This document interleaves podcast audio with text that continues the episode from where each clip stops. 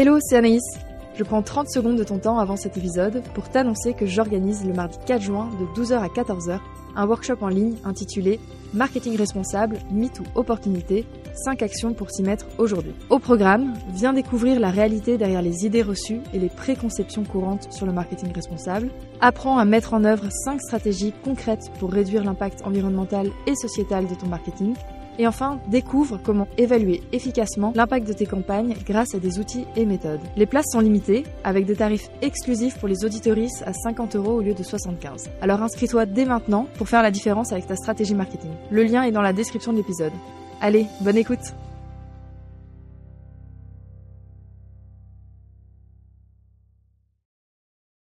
Bienvenue dans Slow Marketing, le podcast qui dépoussière les codes du marketing pour promouvoir un marketing responsable, positif et engagé. Je suis votre hôte, Anaïs Baumgarten. Pour des insights et le transcript de l'épisode, ne manquez pas de vous abonner à notre newsletter. Bonjour Florence, c'est un plaisir de te recevoir sur Slow Marketing. Comment vas-tu aujourd'hui? Bonjour Anaïs, ça va très bien, je suis ravie d'être là. Alors, euh, le marketing est souvent vu comme un vecteur de consumérisme excessif. Dans cet épisode, on va justement parler de l'impact actuel du marketing sur la société et comment une approche plus responsable peut transformer ce domaine pour le mieux. Mais avant ça, est-ce que tu peux te présenter? Alors, je suis, je m'appelle Florence Touzé-Rieux. Je suis euh, enseignante-chercheuse à Audencia. J'enseigne notamment dans les programmes de l'école de communication en Sciences Com à, à Audencia. Et hum, j'enseigne le marketing et euh, la communication, notamment tout ce qui est lié au branding, sous un angle responsable. Et je suis également titulaire de la chaire Impact Positif, qui est une chaire de, recherche-action qui a pour mission de euh, produire et diffuser de la connaissance euh, sur tous les sujets qui concernent la transition des business models ma carte de visite professionnelle. Et puis évidemment, euh, autour de ce sujet, ben, je suis assez active dans l'écosystème marketing et communication responsable euh, en France.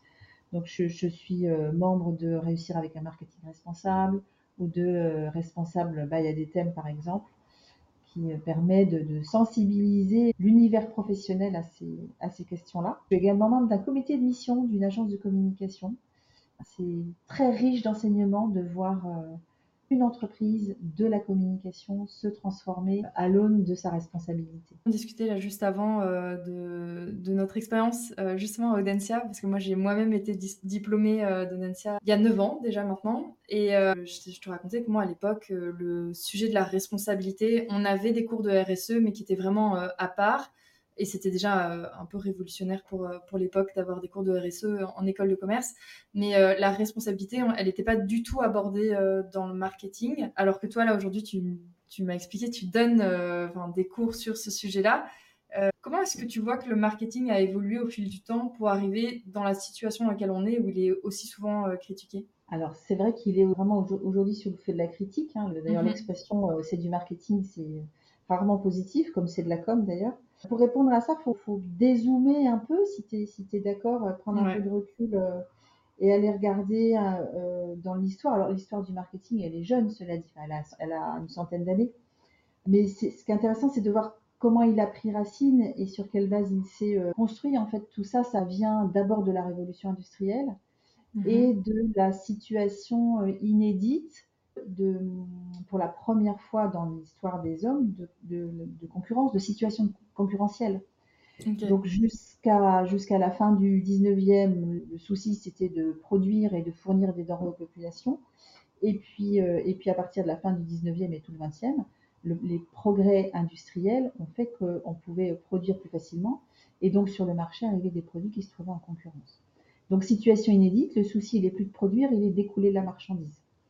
Ça correspond aussi à d'autres phénomènes euh, qui ont eu lieu exactement aux mêmes périodes. Euh, la structuration du commerce, la création des grands magasins, puis des magasins populaires euh, fin 19e, début 20e, puis l'arrivée du libre-service. Enfin, on voit que tout ça, tout ça, ça s'est entré en, synergie et un progrès, si on peut qualifier ça de progrès, a amené un autre. Et puis, parallèle, la situation de la presse aussi, mm-hmm. extrêmement vivace d'un point de vue opinion publique, opinion politique mais qui n'arrivait pas à vivre de son modèle économique, donc qui a ouvert ses colonnes aux annonces et a, permis de, la création de la réclame. On pouvait euh, parler de sa production dans les journaux, euh, mais on devenait concurrent du voisin, ben, il fallait se donner un nom. Donc le, concept de marque est arrivé comme ça. Et, assez rapidement derrière, on a compris que finalement, il y avait un marché, il y avait des consommateurs, il y avait des distributeurs, que les distributeurs incitaient les fabricants à se donner un nom, donc à créer une marque et à faire de la réclame pour que mhm. les produits s'écoulent dans les boutiques. Donc c'était un cercle qui, s'est encouragé, enfin un terreau fertile euh, au développement du concept de marque, à la structuration du commerce, à une meilleure compréhension de la consommation. Donc finalement, tout ça, c'était déjà du marketing, même si le mot n'existait pas. Et, euh, en fait, il est apparu euh, dans, les années 20, les années 30 aux États-Unis euh, pour, pour essayer de structurer cette réflexion, cette nouvelle approche des, des marchés qui avait permis la révolution industrielle. Donc, à l'origine, on est plutôt sur une dynamique positive, constructive, de création de valeur, de création de richesse, qui a aussi permis de rendre les, les, denrées accessibles aux classes populaires et de les faire gagner en confort. Il a aussi permis de mieux traverser des crises comme la, crise de 29 ou même la reconstruction après la, Deuxième Guerre mondiale. Donc cet apprentissage de, techniques pour écouler la marchandise et apporter euh, des denrées à des prix accessibles aux populations. Il y avait même euh, un mouvement de sociologues qui voyait un vrai progrès social et populaire. Euh, donc à la base, le marketing, il n'a pas du tout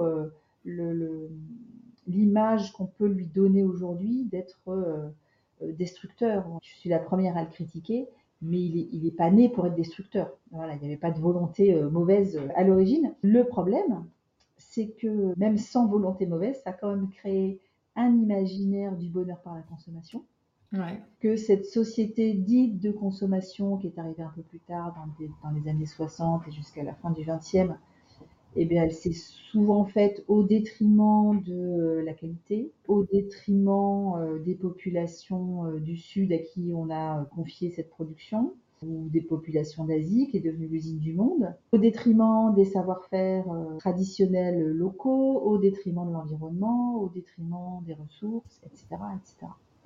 Donc euh, cette, course à l'accès à la consommation, évidemment, le marketing est son initiateur. Et évidemment, on sait aujourd'hui que, euh, que c'est destructeur et délétère. Ouais, et selon toi, à quel moment ça a vraiment basculé? Parce que là, il y a effectivement euh, un peu le socle de base de société de consommation qui, certes, en plus, va au détriment de, de plein de choses, mais j'ai envie de dire que la critique du marketing aujourd'hui, elle va même un peu plus loin dans le sens où euh, c'est pas juste une création, une société de consommation qu'on est en train de créer, mais une société de, surconsommation, euh, de création euh, de peur et de doute chez les consommateurs. à quel moment on a vraiment basculé de juste, on essaye de répondre à un besoin, à en fait on va créer des besoins pour vendre des produits? Alors je ne sais pas s'il y a un moment, mais il y a plutôt peut-être un état d'esprit qui est du toujours plus, toujours moins cher, toujours plus vite et que là, il y a une espèce d'accélération euh, à partir des années 90, hein, je suis assez tentée de, dire ça. Alors, il faut aussi qu'on soit euh, euh, juste, c'est-à-dire que c'est pas le marketing tout seul qui le marketing, c'est le bras armé d'un système. Mm-hmm. Donc, on reproche beaucoup de choses au marketing, mais ce sont les entreprises qui décident de faire ce marketing-là pour servir leurs intérêts. Mhm. Euh, le marketing, c'est pas une force euh, occulte qui se, qui se promène toute seule. Hein. Il y a bien des gens qui décident de, ça. donc, c'est un système économique qui, euh, qui, qui, est à, qui est à questionner, de ce toujours, toujours, plus, toujours plus, toujours plus vite, toujours moins cher. Mhm. et on sait aujourd'hui, en effet, qu'il est délétère et qu'il peut aussi être contre-productif et, on arrive aujourd'hui à un moment particulièrement intéressant à observer où on se rend compte que ce, ce, marketing dont on a un peu dressé le mythe d'une toute puissance, ben on se rend compte que ça marche pas à tous les coups, mm-hmm. euh, qu'il y a beaucoup d'échecs marketing, euh, que on, vient, on vient de voir là ces derniers mois des, des belles, je dis belles parce que historiques ou populaires marques françaises, notamment dans le domaine du textile, euh, sont en liquidation ou en, dépôt. Euh, et pour autant, elle faisait du marketing. Donc, est-ce qu'il y a eu des défauts à un moment ou un autre de la réflexion, de la stratégie, ou est-ce que d'autres sont allés plus loin, plus fort pour, euh, pour prendre leur place? C'est une vraie question. Pour moi, il y a une question centrale dans tout ça, c'est l'obsession du prix bas. Mmh et euh, alors c'est pas très politiquement correct hein, de, de, mettre ça en cause en ce moment, parce qu'on sait que la question euh, du pouvoir d'achat est euh, extrêmement sensible et, et extrêmement prégnante pour une partie de la population. Mais le fait d'être dans cette course permanente au prix bas, d'abord c'est pas du marketing. Enfin, on n'a pas besoin de marketeurs pour faire des prix bas, il faut des bons acheteurs. C'est pas une stratégie, ça ne crée pas de valeur, euh, ça n'aide pas des entreprises à, à, long terme, euh, ça n'aide pas les salariés de ces entreprises à long terme. Enfin, on voit bien qu'on est là dans un, dans, un, dans un, système hyper dangereux, euh, court-termiste, destructeur de compétences. Enfin, c'est hyper, hyper dangereux de, de, de, continuer à revendiquer ce, ce, prix le plus bas en permanence. En tout cas, pour moi, on sort du marketing. Là, très clairement, on est dans autre chose. Et ça pose évidemment la, question éthique. Par rapport à cette euh, contre-productivité dont tu parles euh, aujourd'hui, est-ce que ça viendrait pas aussi du fait qu'il y a encore 5, 10, 20 ans, euh, les techniques du marketing, c'était uniquement des personnes qui faisaient du marketing, qui les connaissaient, et ça restait s'il fallait avoir fait soit une école ou, avoir été formé, etc. Et qu'aujourd'hui, j'ai l'impression qu'entre l'avènement d'Internet et même là, depuis un peu plus d'un an, ChatGPT, les outils d'IA, etc., toutes ces techniques-là, non seulement sont beaucoup plus accessibles, mais en plus beaucoup plus connues. Et donc, euh, des stratégies qui fonctionnaient bien il y a 5-6 euh, ans, bah, aujourd'hui, en fait, quand euh, on, les voit venir, c'est-à-dire que j'en parlais juste avant avec, avec un client, c'est-à-dire qu'il y a 5 ans, quand il contactait des prospects par email, le, avec un mail bien écrit, avec un contexte, etc., le prospect peut vous dire Ah, super intéressant cette personne a pensé à moi. Aujourd'hui, s'il fait exactement la même chose, la personne va être là. Euh, attends, où est-ce qu'il a trouvé mon email, euh, où est-ce qu'il a été trouvé mes données personnelles, etc. Il y a beaucoup plus de connaissances aussi sur tous les, rouages qui, sont derrière. Alors, beaucoup plus de connaissances, beaucoup plus de systèmes euh, automatisés, beaucoup plus de données qui se baladent dans tous les sens. L'impression qu'on peut avoir aujourd'hui, c'est qu'il y a une perte de contrôle globalisée de, de, tout ce système, en fait. Et que tout à l'heure, je disais, le marketing, il n'est pas tout seul, il est dans un système et il est dans les entreprises. Euh, je crois qu'il faudrait associer euh, au marketing euh, et aux entreprises le public, les consommateurs, le législateur, mhm. et puis qu'on n'est plus dans des frontières fermées avec des, systèmes de, régulation possibles pays par pays, mais on voit bien qu'aujourd'hui, les, la régulation, enfin, les frontières ne, ne, permettent pas la régulation donc ça, change évidemment beaucoup de choses.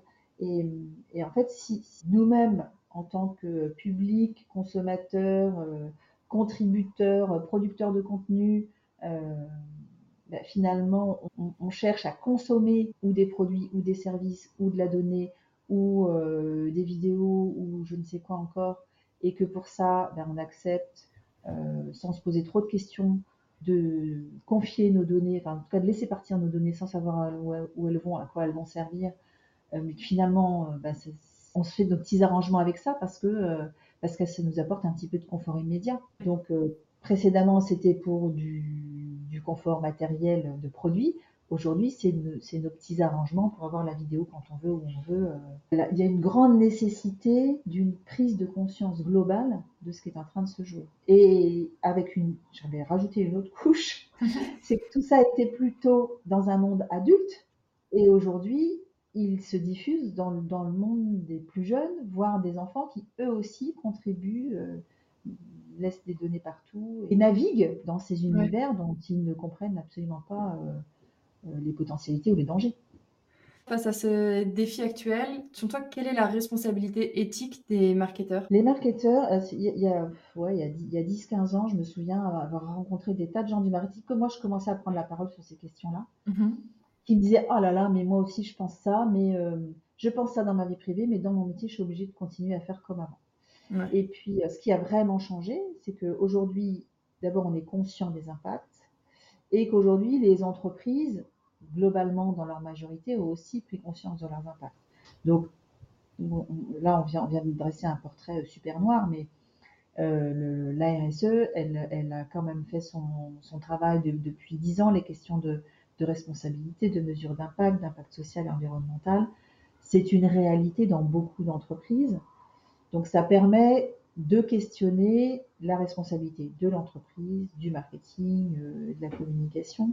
On voit que les expérimentations se multiplient, que notamment les expérimentations, je, ce matin je parlais d'économie circulaire, de ralentissement de la production dans certaines industries, de gestion des déchets dans d'autres. Il y a plein de choses qui sont en train de, bouger et de bouger finalement assez vite. La loi aussi vient contraindre les entreprises qui n'y iraient pas euh, par, par elles-mêmes. Donc ces, marketeurs-là, aujourd'hui, ils sont plutôt pris dans, dans, un, dans un mouvement d'évolution et de transition de, leur métier, mais aussi de leurs compétences. En tout cas, les, les, futurs que l'on forme actuellement, ils seront, euh, ils seront euh, formés à ces, nouvelles, euh, à ces nouveaux modèles économiques.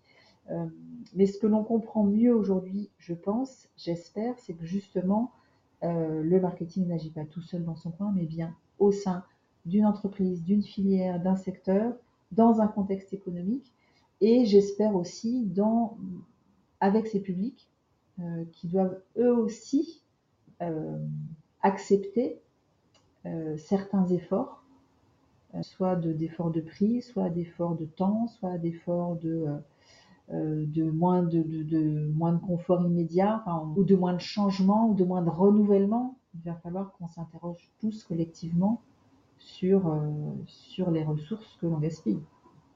Donc le marketeur aujourd'hui, voilà, il est au centre de tout ça. Euh, je pense qu'il a une, en termes d'intérêt intellectuel, qu'il a un rôle absolument passionnant à jouer euh, s'il a envie de s'investir sur ces questions. Moi, personnellement, je trouve que c'est une période hyper intéressante dans le sens, effectivement, le marketing n'est pas tout seul à, faire ses choix et à pouvoir euh, faire des changements, mais justement, il est aussi intrinsèquement lié à énormément de, fonctions de l'entreprise euh, qui sont hyper stratégiques et qui fait qu'il peut avoir cet impact de décision de euh, bah, qu'est-ce qui est mis sur le marché, euh, qu'est-ce qui est communiqué euh, aux, consommateurs ou aux clients. Et je trouve ça vraiment très intéressant. Maintenant, ma grande difficulté, c'est une question que, que je, pose régulièrement sur ce podcast, c'est hum, même si les choses sont en train de changer, j'ai quand même l'impression que des fois, on reste une minorité à essayer de vouloir faire les choses différemment. Encore ce midi, je voyais passer un, un, un webinaire sur sur euh, la scalabilité euh, et les, systèmes d'automatisation en marketing, en tunnel de vente, etc. Et les discours qui étaient, qui étaient, qui étaient là, c'était euh, bah, en fait, bah, plus tu automatises, plus tu pourras faire de vente et tu auras juste à mettre plus de publicité et tu gagneras plus d'argent et plus tu auras d'argent, plus tu pourras investir et plus. J'étais là, genre, ouh, crise d'angoisse. on est tellement biberonné à cette idée de croissance et du toujours plus que c'est des fois difficile d'être à côté et d'essayer de de vendre un projet euh, de marketing qui soit pas lié à cette hypercroissance, quoi. Ah oui, je, suis d'accord. Et il y, a, des moments où, quand on travaille sur ces sujets-là, euh, on est dans une immense lassitude, quoi, parce qu'on se dit, mais ah, ok, là on a avancé, là on a avancé, là je vois des expérimentations, là Et puis d'un seul coup, il y a un Amazon qui vient tout euh, balayer et qui livre par millions de colis dont euh, un pourcentage certain de colis perdus. Ouais, c'est désarmant. Mmh Et euh, l'arrivée de l'IA, euh, même chose. D'un seul coup, j'ai participé à un séminaire hyper intéressant de, l'IA en communication, notamment dans les, dans les agences de communication. Et certains discours sont en effet totalement affolants. C'est-à-dire quand c'est encore pour produire plus vite des campagnes, produire moins cher des campagnes, et, et être encore dans, dans, cette, euh, dans cette course. Euh, et là, on se dit, bah, en fait, voilà, tout ça pour ça, mais à quel moment on va s'arrêter de, de, faire le hamster dans la roue quoi. Mm-hmm. Donc, euh, alors que d'autres ont une approche beaucoup plus, euh, beaucoup plus enrichissante sur euh, la façon dont ils vont challenger leur propre façon de, de faire leur, leurs images ou, ou d'apporter davantage de qualité. Mais mais il faut, faut, est-ce que c'est la nature humaine Mais je sais pas, il faut, faut qu'on s'autocontrôle en permanence, ça c'est clair. Justement, dans ton livre, tu parles de marketing implicatif comme euh, une voie euh, parallèle, différente euh, du marketing traditionnel. Est-ce que tu peux nous en dire un peu plus? Oui, ce livre, alors, il est né en fait pour moi d'un, vraiment d'un besoin. Je ne pouvais pas ne pas l'écrire. J'en étais arrivée à un, alors, en tant que prof de marketing, hein, où, c'était une vraie une vraie dissonance cognitive. Et, là, je me suis dit, bon, soit je, change de métier, je pars euh, élever des chèvres euh, en, Corrèze, soit euh, j'interroge la discipline pour voir ce qu'on peut faire avec. Et donc l'idée du marketing implicatif, ça a été de se dire, finalement, en marketing, il y a des compétences merveilleuses qui sont de savoir écouter, savoir adapter, savoir euh, influencer. Mmh. Et, ces, compétences-là, en fait, euh, c'est le cœur du savoir-faire marketing. Euh, si on le met au service d'un propos ou d'un projet durable, soutenable, et notamment de, réconciliation des entreprises avec leur public, mmh. on aura utilisé la bonne facette du marketing pour faire des choses mieux et peut-être arrêter d'être dans la course et peut-être retrouver un peu d'apaisement aussi dans, euh, dans notre relation euh, à la consommation et dans notre relation euh, au monde, même d'une manière plus, philosophique. Donc c'était un peu ça l'idée, c'était, une idée de réconciliation parce que le, grand constat qu'on fait aussi, c'est que quand on interroge les gens sur leur confiance dans les marques, il y a un Français sur deux qui dit qu'il n'a pas confiance dans les marques, il y a un Français sur deux qui dit qu'il n'a pas confiance dans les entreprises. On se dit alors, un siècle de marketing et de communication pour arriver à ça, ben, ça marche pas en fait. Euh, et pour autant, des, publics qui euh, veulent encore et toujours consommer. Donc il faut naviguer dans ces paradoxes permanents, mais, euh, mais je suis absolument convaincue qu'on peut, qu'on peut le faire d'une meilleure manière en accompagnant, en faisant la pédagogie, euh, et puis surtout en questionnant pas seulement le marketing, mais les business models d'une manière beaucoup plus complète. Donc c'est ce que, ce que j'explique dans le, dans le livre, parce qu'une fois que j'ai, dans une première partie du livre où je critique, j'avais vraiment un grand besoin de critiquer, puis une fois que je suis arrivée là, je me dis bon ok, maintenant il faut proposer des choses. Et donc l'idée ça a été aussi de se dire bon on peut euh, utiliser des concepts classique du marketing pour raisonner différemment et notamment s'appuyer sur le, sur le concept de marque qui peut être hyper intéressant pour porter des valeurs et pour porter des, des dimensions euh, positives à condition d'avoir des contrats de marque qui soient euh, cohérents, qui apportent à la fois de la satisfaction de, transactionnelle au consommateur, mm-hmm. c'est-à-dire lui, lui, apporter ce qu'il est venu chercher, mais aussi des valeurs euh, et, mais aussi une satisfaction euh, émotionnelle euh, dans son rapport à, la consommation ou dans son rapport aux autres.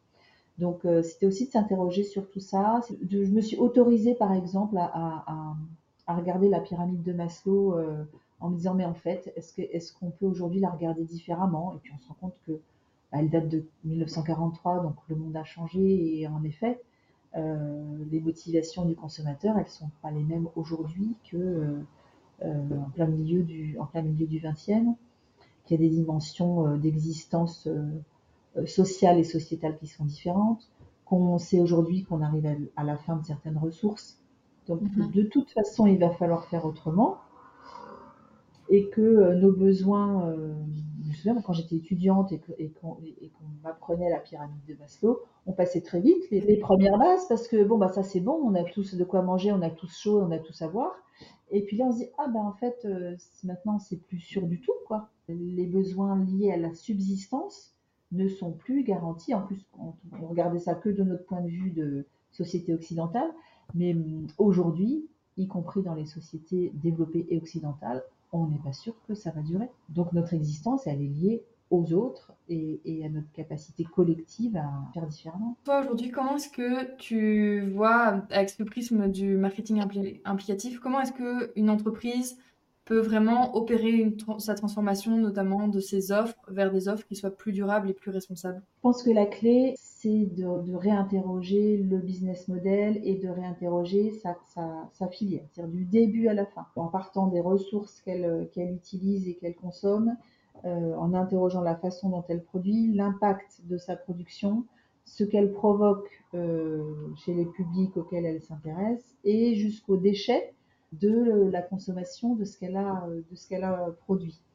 Et, euh, qu'elle doit prendre en compte ben, cette responsabilité élargie. C'est devenu une loi d'ailleurs, hein, donc de toute façon maintenant elle est, légalement dans l'obligation de, se, de, se, questionner sur ces sujets-là. Donc je, rentre par le, par le prisme du marketing parce que c'était mes lunettes. Euh, mhm. mais très vite, euh, bien sûr, c'est le business model qui, qui, doit être interrogé et, euh, et c'est aussi le, la nécessité, je pense, de sortir des modes organisationnels de la fin des, du 20e et encore du début du 21e, qui existent encore beaucoup, c'est-à-dire des silos. C'est-à-dire que si on, si on fait chacun dans son coin dans une entreprise, on on n'arrivera pas à avoir un projet de responsabilité tenable. Je crois qu'il faut, je ne sais pas si ça se dit, mais désilotiser les organisations et, passer en, mode projet pour un pilotage global euh, des impacts environnementaux et sociaux de, ce que l'on fait. Donc, euh, dans le marketing implicatif, il y a cette notion euh, de transversalité, de collectif. C'est-à-dire que l'entreprise n'agit pas toute seule dans son coin, mais elle agit avec les gens qui lui amènent de la matière, avec ses fournisseurs, mais elle doit aussi agir avec ses collaborateurs euh, en les intéressant au dispositif, avec les publics euh, qui, consomment ces produits, y compris avec la filière peut-être qui va gérer les déchets. Et c'est ce, travail en collectif qui va permettre de, des progrès qui soient des progrès tenables. Et une prise de conscience à chaque étape euh, des, impacts de nos actes. Et aussi peut-être euh, sortir de cette euh, logique d'ultra concurrence qui, tu disais, euh, c'est comme ça qu'a émergé le marketing, mais effectivement, là, on est dans des, surtout dans des secteurs hyper concurrentiels où, l'autre entreprise est l'ennemi et il faut du coup réduire absolument les coûts, être plus rapide, etc. Et moi, en tant que freelance en marketing, positionné sur marketing digital et marketing responsable, les autres freelance euh, qui sont sur le même secteur, je les vois pas du tout comme de la concurrence avec, lesquelles je suis en compétition. Et pourtant, j'ai un esprit compétitif très élevé. mais, tu travailles avec eux. Je travaille avec, eux, ouais. Bien sûr. Moi, je, je, travaille beaucoup pour le, pour le secteur de, de la mode. Un des partenaires de, de la chaire, c'est le, groupe ERAM. Un des partenaires précédents, c'était le groupe Galerie Lafayette. Donc, euh, je travaille beaucoup sur ces sujets-là. C'est un, un, secteur en mutation. Et la mhm. grande révolution de ces secteurs, c'est depuis euh, à peu près cinq ans, c'est qu'ils se sont mis à travailler ensemble. On, ne, pourra pas régler la question de la ressource si on ne fait pas en collectif. On ne pourra pas régler la question des déchets si on ne fait pas en collectif.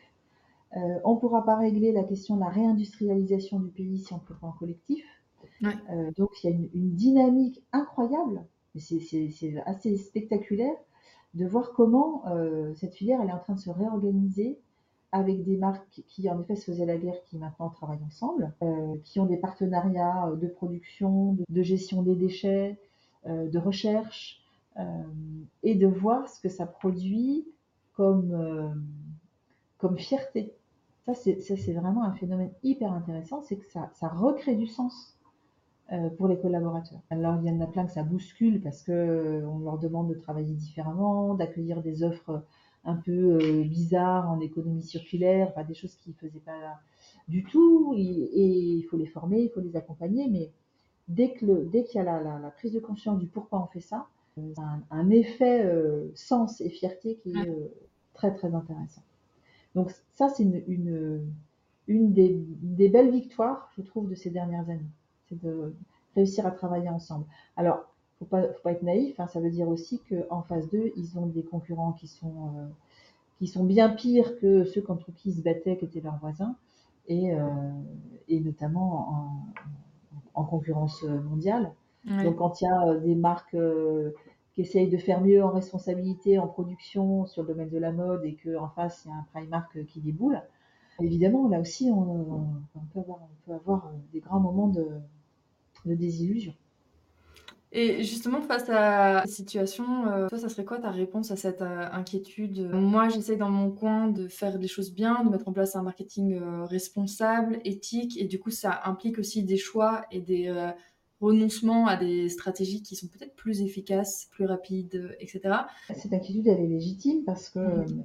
il y a vraiment une lutte au quotidien contre des, des attaques qui paraissent totalement démesurées et est très injuste. C'est toute l'actualité de la crise agricole que l'on vit actuellement et euh, comment euh, promouvoir de l'alimentation durable face à des importations à, prix bas, comment promouvoir de la mode durable face à Chine ou, aux autres, c'est quand même très déroutant. Et ça veut dire qu'il faut vraiment croire dans le moyen terme pour, pour tenir, parce que les autres ne sont que dans le court terme. Mais ça veut dire aussi qu'on est vraiment dans une problématique. Tout à l'heure, on disait que le marketing, c'est d'abord dans l'entreprise et dans un contexte, mais là, c'est une question de société. Euh, et ça va être des choix de société, notamment des choix euh, politiques. Euh, il y a d'ailleurs un projet de loi sur l'interdiction de la communication pour, pour les entreprises de, de, la fast fashion, par exemple. il y a un moment donné où, où, en effet, il va plus être possible d'accepter des industries qui, qui détruisent de la ressource, du social et, et qui reproduisent des imaginaires de consommation complètement, complètement ubuesques on, sait que ce n'est pas tenable. Alors, est-ce qu'on va aller jusqu'à l'effondrement avant de réagir? J'espère que non. Mais, euh, mais voilà, faut, faut, enfin, je pense qu'il y, a des alertes à mettre euh, en permanence et, qu'on est aussi sur des, sur, des choix de sur des choix de société, vraiment. Donc là encore, hein, pédagogie, pédagogie, pédagogie. Moi, je vais dans les lycées sensibiliser à la question de la mode responsable, par exemple. Ou à des choses toutes bêtes en disant euh, voilà, ne mettez les vêtements dont vous ne voulez plus, ne les mettez pas à la poubelle. Déjà. Hein, mais euh, il y a aujourd'hui des dispositifs de, euh, de récupération qui vont faire que chaque étape doit être questionnée. Moi, c'est un truc qui me rend dingue quand je vois des meubles ou des vêtements dans la rue, alors que j'habite littéralement à 500 mètres d'un lieu de dépôt, petits riens, qui est le Emmaüs belge. Et que, enfin, je là, enfin, il y, a trois minutes à pied à faire et tu déposes ton étagère. Pourquoi la laisser pourrir dans la rue? Notre conversation là, ça me fait penser à une étude que j'avais euh, découverte et il me semble de mémoire euh, partagée par Vincent Balusso qui est professeur à Audencia, qui était mon professeur d'ailleurs euh, quand j'y étais. c'est une étude qui dit qu'il y a plus de consommateurs de Chine qui font des déclarations comme quoi ils préfèrent acheter des, des produits, euh, vêtements, etc., responsables que, euh, que la moyenne des consommateurs. Et là, j'ai le chiffre euh, sous les yeux parce que j'ai retrouvé. par exemple, si on demande à quelqu'un, enfin, la moyenne des consommateurs vont dire 53% vont dire oui, je suis, prêt à payer plus pour un produit responsable. Et, et, en fait, ces statistiques, elles passent à 67% pour des consommateurs de Chine. Enfin, moi, là, là où je trouve ça difficile, du coup, c'est cette espèce de dissonance qui existe aussi, même chez le, consommateur. C'est vrai nos sujets, c'est euh, beaucoup la nature humaine. Mhm. Donc, euh, avec tous ces paradoxes et avec euh, à la fois tous ces aspects très enthousiasmants, parce qu'on sait que quand les gens veulent des choses, ils sont capables de, de déplacer des montagnes, et puis tous ces, toutes ces incohérences qui produisent multiplié par euh, X euh, milliers de personnes ou millions de personnes qui, produisent des désastres. Mhm. Donc là encore, ne jamais cesser d'informer, mais je pense que l'information ne suffit pas et, et qu'il y, y, a un gros sujet hein, depuis quelques mois et je, je suis assez assez euh, convaincu de sa, nécessité, c'est cette question, la question des imaginaires et des nouveaux récits. Et aujourd'hui, on est à un moment particulier d'une espèce de fin de, de, système euh, de surabondance. Euh, c'est presque orgiaque à ce côté. Moi, quand je, vois des, des vidéos d'influenceuses qui déballent leurs achats quotidiens, euh, vraiment un côté euh, très très euh, déroutant. C'est, il y a un côté parce que, enfin, il y a un côté psychanalytique, c'est sûr, assez, assez, curieux. mais j'espère vraiment qu'on va réussir. déjà, ce qui serait intéressant, c'est d'interroger, les interroger sur leur satisfaction à ce moment-là. Avec la chaire, on a développé un petit dispositif de formation qui s'appelle Slow Fashion Training.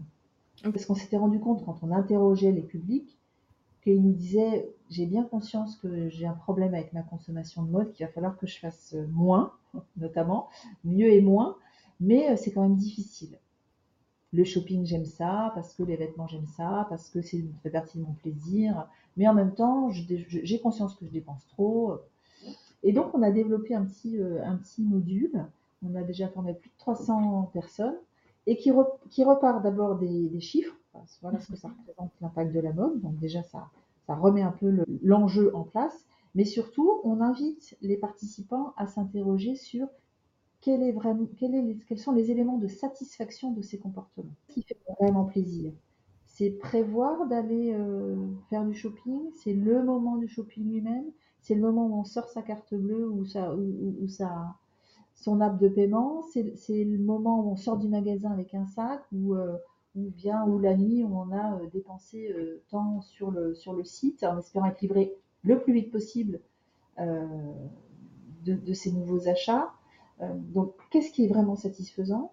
Combien de temps dure la satisfaction? Est-ce qu'il y a une apparition de culpabilité à un moment ou à un autre? Et ça, c'est très intéressant. Il y a, je, je, quand on est des adultes et des, et des jeunes, il y a des gens qui me disent, mais j'ai à peine passé la caisse que je regrette. Donc la prise de conscience de ce comportement addictif qui finalement n'est pas satisfaisant, c'est ça qu'il faut travailler. Dire pourquoi est-ce qu'on a envie de faire ça? Donc le travail sur les imaginaires, il est euh, fondamental. Et ça peut paraître, euh, ça peut paraître euh, impossible. Or, si j'ai fait l'expérience avec mes étudiants à l'automne dernier, là, d'essayer de décrypter des évolutions d'imaginaire de consommation sur certains secteurs. Et par exemple, en allant euh, visionner des spots de pub du secteur automobile des années 60 à aujourd'hui, ils m'ont dit, bah, il y, une, y a une évolution euh, qui nous est apparue très nette. C'est que les années 70, l'imaginaire de consommation automobile, c'est la puissance et c'est masculin.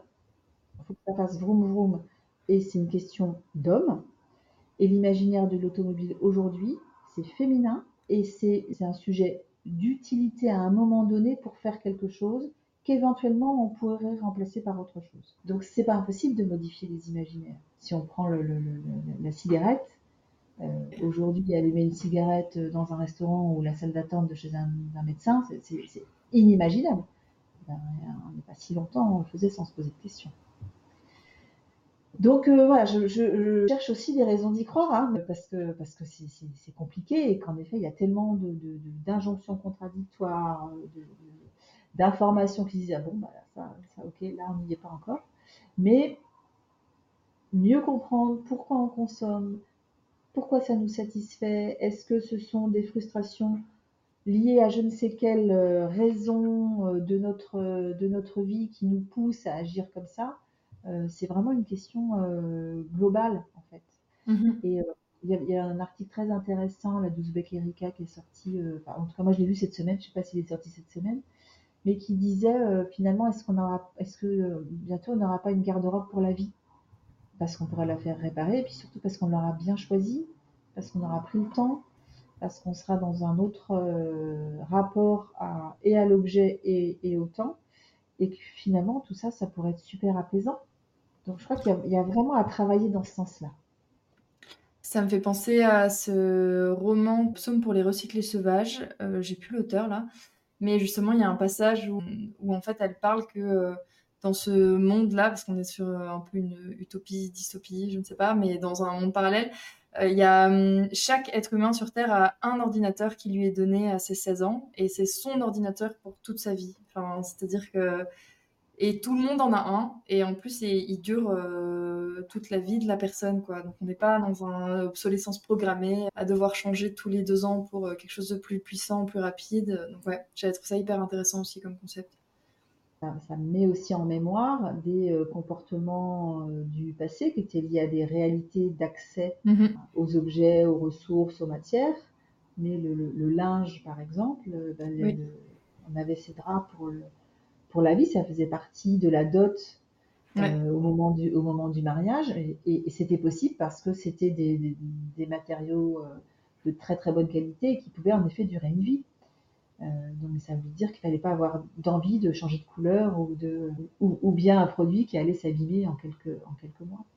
Donc, euh, alors je veux pas dire c'était mieux avant, hein, mais c'était en tout cas un contexte où on, on raisonnait différemment. Donc c'est pas impossible de se réinterroger sur euh, sur nos pratiques. Complètement. Et est-ce que tu vois d'autres défis ou obstacles euh, à l'adoption d'un marketing plus responsable, plus implicatif aujourd'hui? J'évoquais la question du prix tout à l'heure, qui, qui, qui, me paraît vraiment très très compliqué à gérer, parce que, euh, en effet, pour une partie de la population, il euh, bah, faut réussir à se nourrir tous les jours et c'est une vraie difficulté. Mhm. Mais pour une partie aussi, c'est pas du tout une difficulté et ça n'empêche d'aller chercher quand même le, prix bas. Donc, mhm. euh, je pense qu'il y, a aussi peut-être à mieux répartir euh, l'effort en fonction des, capacités de chacun. Euh, on arrive tout de suite sur des sujets un peu sociaux, un peu philo. Mhm. Et parce que, bah oui, ça fait, c'est vraiment notre vie quotidienne, la, consommation et, l'alimentation, euh, en fait, on n'a jamais dépensé aussi peu en alimentation qu'aujourd'hui, en pourcentage de notre budget. Plus une société se développe, moins la part de son budget alimentaire est importante. Et pourtant, on trouve que tout ça est trop cher. Mais ça veut dire qu'en fait, on a d'autres préoccupations et que le budget, on veut le mettre ailleurs. À tort ou à raison, je ne sais pas, mais euh, en tout cas, ça, c'est une, réalité. Donc, quel effort euh, sont prêts à faire pour obtenir des, choses? Je crois qu'il y a un, vrai sujet sur le, non pas le prix d'ailleurs, mais le coût. Combien ça coûte de, produire quelque chose, combien ça coûte et, qui a travaillé pour qu'on puisse avoir cette chose-là. Euh, repenser toute la chaîne de valeur au sens euh, financier euh, du terme, ça me semble très intéressant. Et ça, je pense que c'est des choses qui pourraient tout à fait être. Euh, c'est vraiment du béaba économique. On pourrait parler de ça aux enfants à l'école primaire. Euh, pourquoi, combien coûte une baguette et, dans 1,30€ de baguette, quelle part va à qui, pourquoi Ça permettrait de, mieux comprendre finalement à qui on donne l'argent quand on consomme quelque chose et, est-ce qu'on a envie que cette, est-ce que cette répartition nous paraît juste? Ça pourrait être intéressant. Je parlais de ça à des étudiants à l'automne et il y a un étudiant qui m'a dit, mais madame, je comprends pas pourquoi vous dites que euh, les prix bas, euh, c'est mal. Alors, je ne sais pas tout à fait ce que j'ai dit, mais j'aimerais juste que chacun ait conscience que quand il achète un jean à 10 euros, en France, il doit vraiment savoir que c'est pas possible que ce produit ait été fabriqué dans de bonnes conditions. C'est pas possible que ce produit soit de bonne qualité. Euh, que l'essentiel du coût de ce produit il est passé euh, euh, dans du transport ou dans la, marge de, quelqu'un qui n'a pas fait lui beaucoup d'efforts. voilà, c'est, soyons conscients d'où va l'argent de notre consommation. Florence, si je te dis slow marketing, tu penses à quoi? À l'avenir, à mes étudiants, à ceux qui j'espère vont faire mieux. Je trouve ça vraiment inspirant et encourageant de voir que justement euh, les écoles, et notamment mon école, prennent euh, aussi la direction, enfin, des directions euh, complètement différentes sur, l'enseignement du marketing et du business en général. Parce et, du côté de la partie école de communication, on est vraiment dans, justement dans le, travail sur les nouveaux récits, les nouveaux imaginaires, la déconstruction de, modèles de consommation. C'est absolument mmh. passionnant.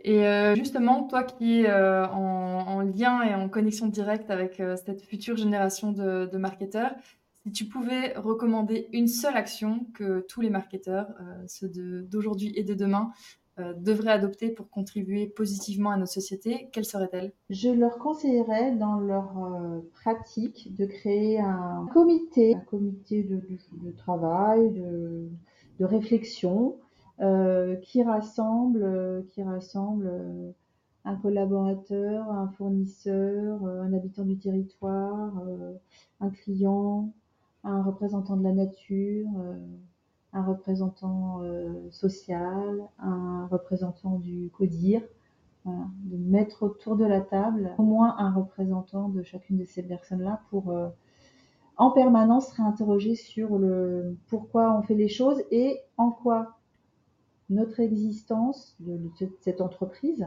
mhm. produit du positif pour la société. Merci euh, de ce partage. Et euh, bah, merci pour cette euh, discussion passionnante sur, sur le marketing et ses, et ses impacts sociétaux et environnementaux. C'est tout pour aujourd'hui. Rendez-vous dans deux semaines pour un nouvel épisode. Si tu ne veux rien louper, abonne-toi à la newsletter ou à mon profil LinkedIn, Anaïs Baumgarten. Tous les liens sont dans la description. Merci pour ton écoute et à très vite sur Slow Marketing.